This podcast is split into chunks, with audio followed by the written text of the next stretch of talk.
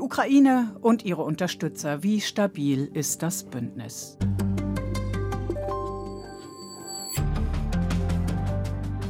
Vor bald zwei Jahren begann der russische Großangriff auf die Ukraine. In diesem Kriegswinter nun sind Kiew und seine Unterstützer in einer politisch und militärisch schwierigen Lage. Die ukrainische Gegenoffensive verläuft weniger erfolgreich als erhofft, nicht zuletzt wegen des Zögerns westlicher Verbündeter, technologisch überlegene Waffen zu liefern. Noch dramatischer ist, dass die militärische und finanzielle Unterstützung für die Ukraine aus innenpolitischen Gründen in diesen Ländern in Gefahr ist, die der Europäischen Union ebenso wie die der USA. Und nicht zuletzt ist die Weltpolitik wegen des neuen Krieges im Nahen Osten abgelenkt. Auch das ist ganz im russischen Interesse. Die Erfolgsbedingungen für den ukrainischen Abwehrkampf, darum geht es jetzt im Gespräch mit dem Botschafter der Ukraine in Deutschland, Oleksiy Makeyev. Guten Tag, Herr Botschafter. Guten Tag, Frau Mattei. Mattei fragt. Ein Podcast mit Sabina Mattei. Weihnachten steht vor der Tür, man darf sich was wünschen. Was wünscht sich der ukrainische Diplomat Oleksiy Makeyev? Ich wünsche mir, meinem ganzen Volk und meinem Land einen Sieg in diesem Krieg und ich wünsche mir und uns allen Europäern einen Frieden in Europa des 21. Jahrhunderts. Die Ukraine begreift sich als Teil Europas und strebt in die EU. Der Europäische Rat hat bei seinem Gipfeltreffen letzte Woche die Aufnahme von Beitrittsverhandlungen mit ihrem Land auch beschlossen. Warum ist die Mitgliedschaft so wichtig für die Ukraine? Das ist eine sehr persönliche Frage für viele Ukrainer und für mich. 2004 haben wir Ukrainer während Orangenrevolution dagegen protestiert, dass uns das Recht weggenommen wurde, äh, abzustimmen und, und zu wählen. 2014, während der Revolution der Würde, haben wir äh, dagegen protestiert, dass uns unser europäischer Traum äh, weggenommen wurde. Und heute kämpfen wir auch dafür, dass wir in diese europäische Familie als vollständiger Mitglied zurückkommen können. Wenn ich mich nicht irre, es gibt kein anderes Land in der Europäischen Union, äh, welches so viele Opfer und so viel Blut vergossen hat, um EU beizutreten. Sie sprechen von einem europäischen Traum der Ukrainerinnen und Ukrainer. Kandidatenländer müssen ja Dutzende Kapitel mit EU-Recht vom Binnenmarkt bis zum Verbraucherschutz abarbeiten. Und jedes Mal, wenn so ein Kapitel geöffnet oder geschlossen wird, dann braucht es Einstimmigkeit im Europäischen Rat. Da haben Blockierer doch viele Möglichkeiten zum Verhindern, Verzögern und Erpressen. Beunruhigt Sie das nicht? Ist das nicht eher Grund zur Desillusionierung? Es beunruhigt uns natürlich die äh, innenpolitischen Prozesse äh, in einigen Mitgliedsländern, aber halt das ist äh, Demokratie und Europäische Union überlegt auch heutzutage, wie man sich auch selber reformiert, damit diese Entscheidungen einfacher dann ins Leben gerufen werden können. Aber das, was letzte Woche während des Gipfels in Brüssel passierte, bezeichne ich als, äh, als diplomatische Meisterleistung. Das, das, hat mein Präsident, dem Bundeskanzler, gesagt, mein Außenminister und ich persönlich bedanke mich beim äh, Bundeskanzler Scholz für diesen wichtigen Schritt, damit Ungarn die Entscheidung Ukraine zu Beitrittsverhandlungen einzuladen, nicht, nicht blockiert. Ja, Olaf Scholz hatte Viktor Orban gebeten, mal kurz vor die Tür zu gehen, damit der Beschluss zur Aufnahme von Beitrittsverhandlungen mit ihrem Land dann einstimmig getroffen werden konnte. Führungskraft hat ihr Chef, der ukrainische Außenminister Kuleba, gesagt. Wie sehen Sie das aus der Nahperspektive? Besitzt Scholz wirklich Führungskraft? Wissen Sie, das Wort Führungskraft oder Führungsrolle äh, würde ich gerne, dass es nachdem 2023 das Wort des Jahres Krisenmodus war, äh, das hoffe ich 2024 äh, Führungskraft oder Führungsrolle wird.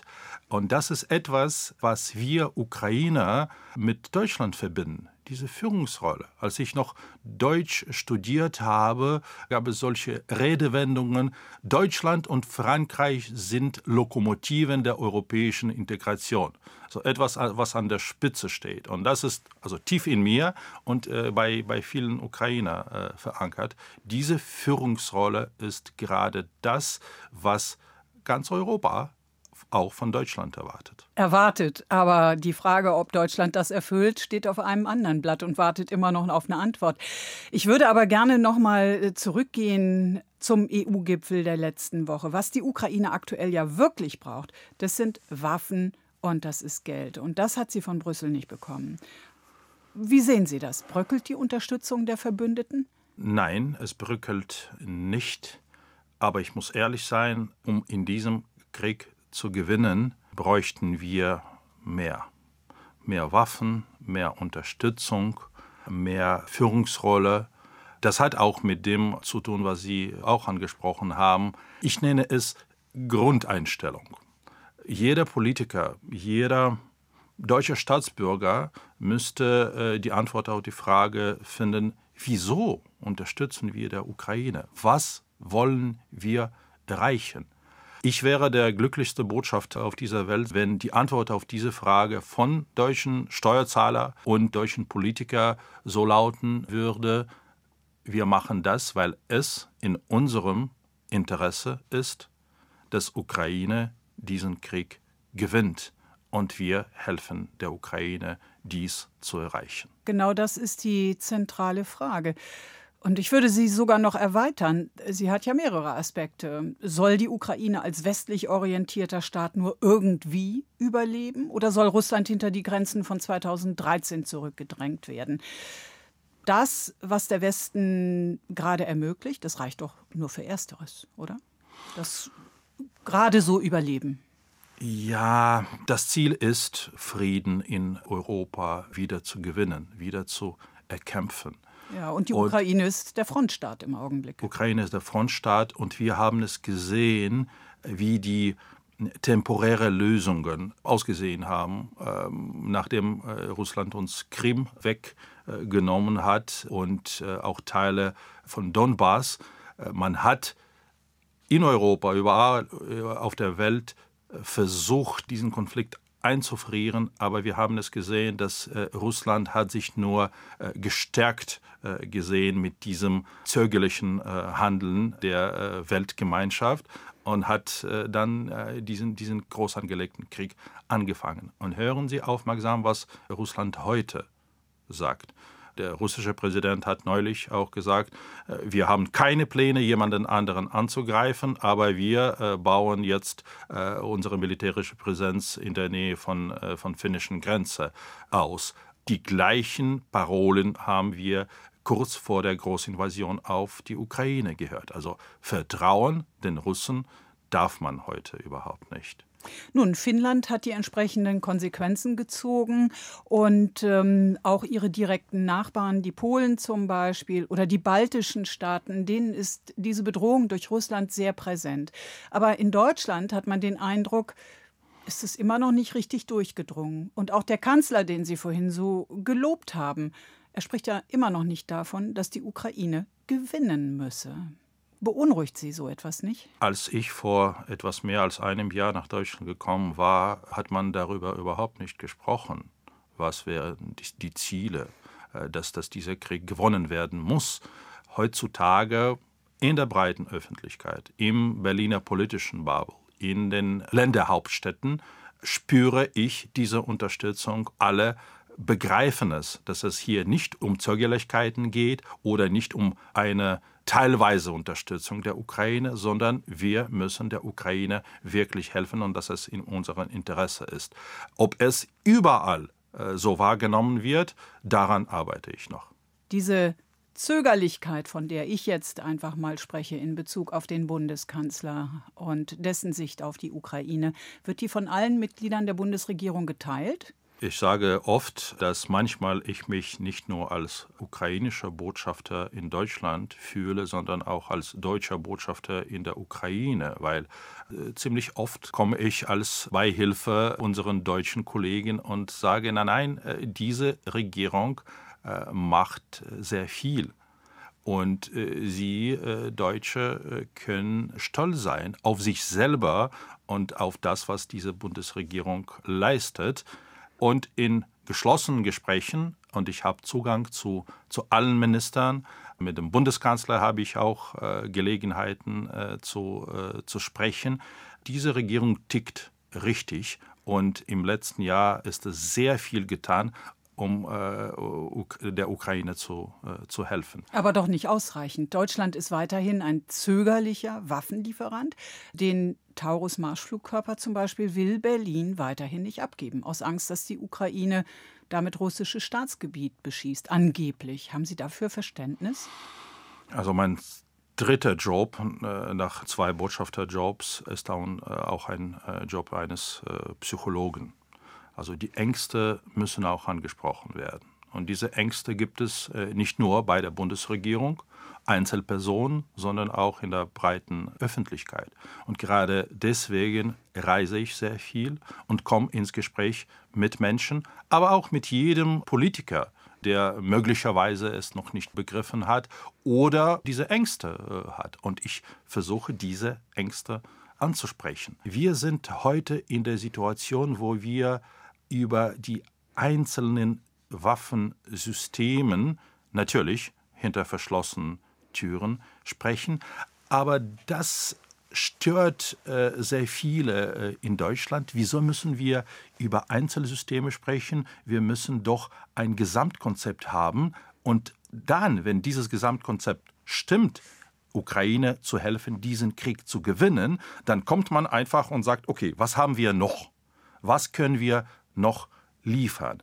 Und äh, wir sind gerade in diesem Modus, wir nähern uns diesem Modus, wo auch daran gesucht wird, okay, was hat Bundeswehr, was hat aber die deutsche Industrie? Wie können wir äh, jetzt die deutsche Industrie hochfahren, weil sehr viele Systeme haben sich sehr gut bewährt in der Ukraine, wie zum Beispiel deutsches IRIS-T-System oder äh, die, die deutschen Gepard-Flakpanzer. Jetzt kommt ein äh, ganz neues System von, äh, von Rheinmetall, heißt Skynex. Und Deutschland hat hier gerade die Führungsrolle übernommen, unser Flugabwehrsystem aufzubauen, zusammen mit anderen Nationen. Da laufen viele, viele Flüsse äh, dann zusammen, um uns äh, zu helfen. Und Deutschland ist unser zweitwichtigster Unterstützer auf dieser Welt. Aber unverzichtbar für das Schmieden einer Unterstützerfront für die Ukraine war ja der amerikanische Präsident Biden, war und ist.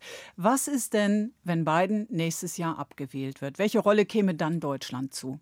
Ähm, das ist den, den amerikanischen Bürgern äh, überlassen, wie sie, äh, wenn sie äh, wählen.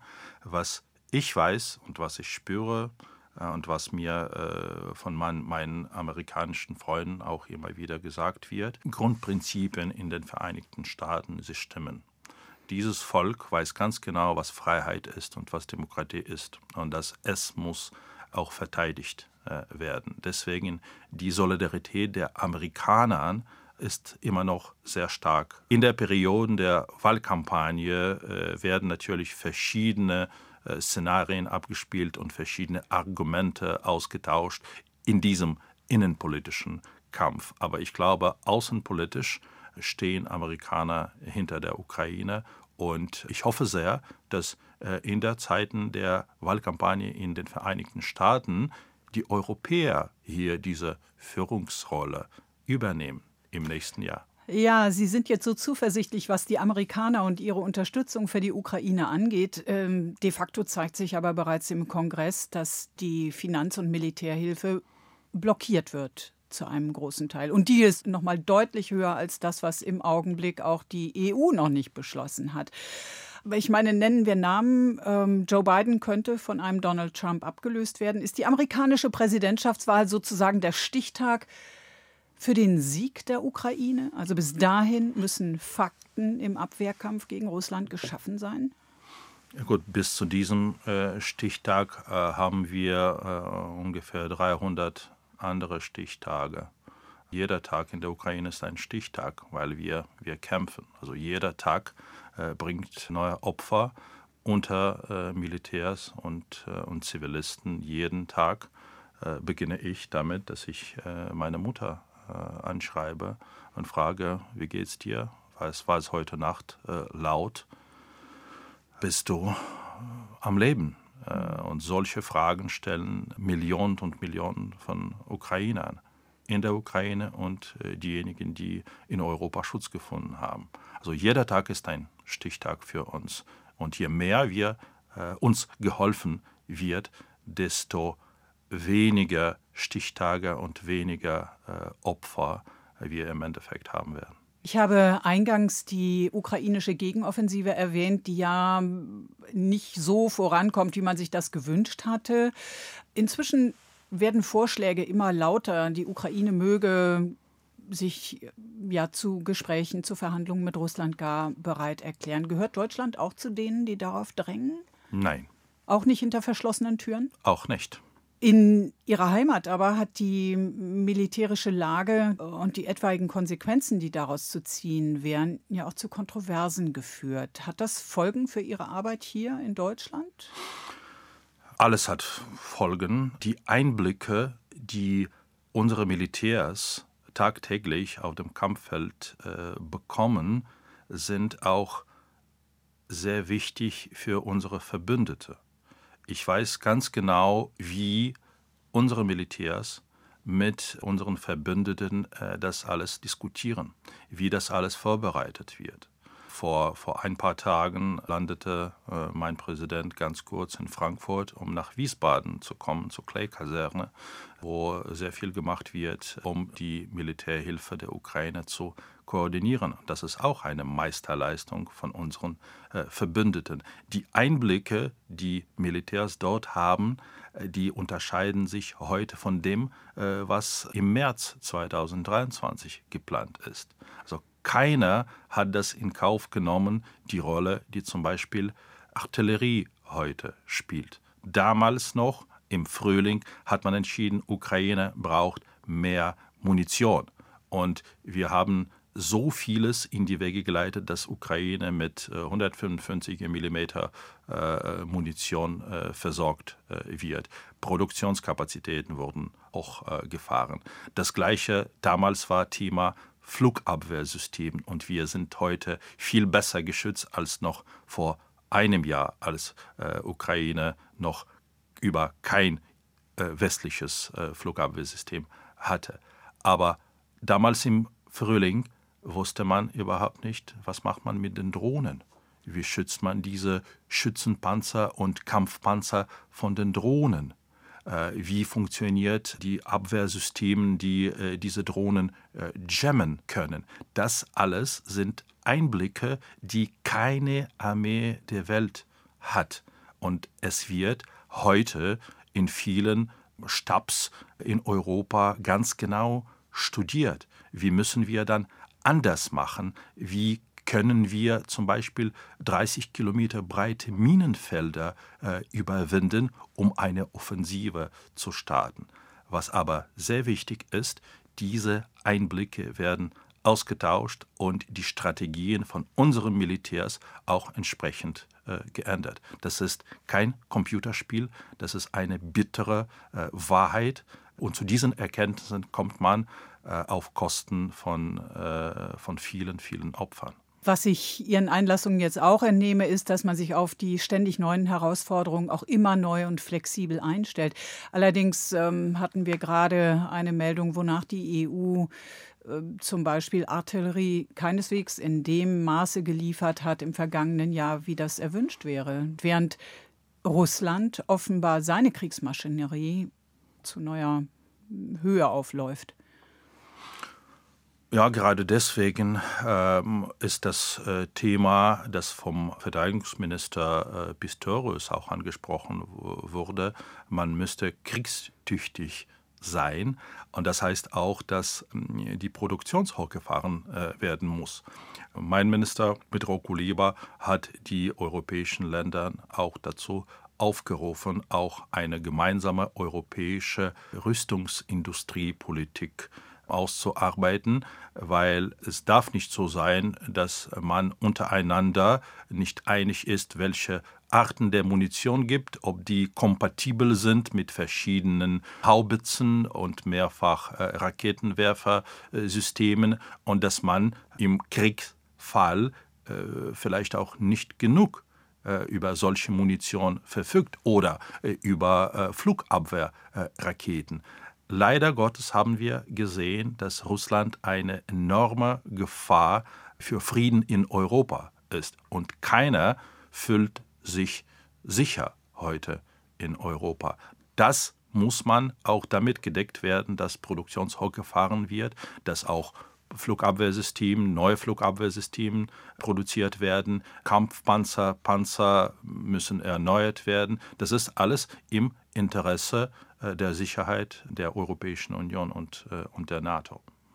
Herr Botschafter, dieser Krieg in der Ukraine, der wird inzwischen oft mit dem Ersten Weltkrieg verglichen auch wegen des Stellungskriegs an der Front. In Flandern, wo sich Deutsche und Briten damals vor fast 100 Jahren zu einem wirklich grausamen Stellungskrieg eingegraben hatten, da gab es 1914 einen Weihnachtsfrieden. Am Weihnachtstag verließen deutsche und britische Soldaten ihre Schützengräben und spielten im Niemandsland Fußball.